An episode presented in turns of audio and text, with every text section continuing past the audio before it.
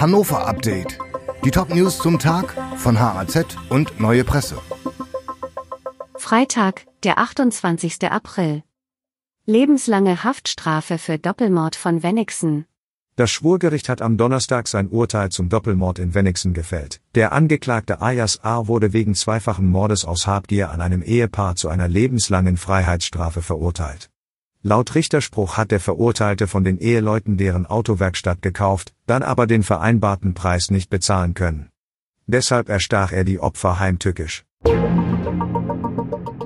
Brötchen und Brot werden schon wieder teurer. Die Preise für Brot, Brötchen und Kuchen haben zuletzt deutlich zugelegt, doch das war vermutlich noch nicht das Ende. Verbraucherinnen und Verbraucher müssen bald wohl noch mehr zahlen beim Bäcker. Steigende Kosten für Rohstoffe, Energie und Personal machen nach Angaben von Betrieben und Verbänden einen Preisanstieg von rund 10 Prozent wahrscheinlich. Retter kehren nach Einsatz im Sudan heute nach Wunstorf zurück. Die Bundeswehr hat ihre Evakuierungsmission im Sudan beendet. Rund 780 Menschen brachten die Soldaten in Sicherheit. Am heutigen Freitag kehren die A400M Transporter voraussichtlich am Nachmittag nach Wunsdorf bei Hannover zurück. Dazu werden Verteidigungsminister Boris Pistorius und Außenministerin Annalena Baerbock erwartet.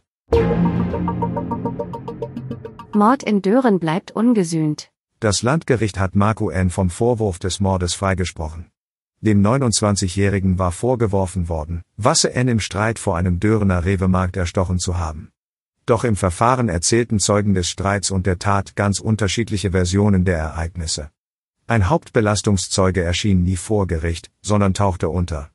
So war Marco N. die Tat nicht nachzuweisen. Die Redaktion für dieses Update hatte Volker Wiedersheim.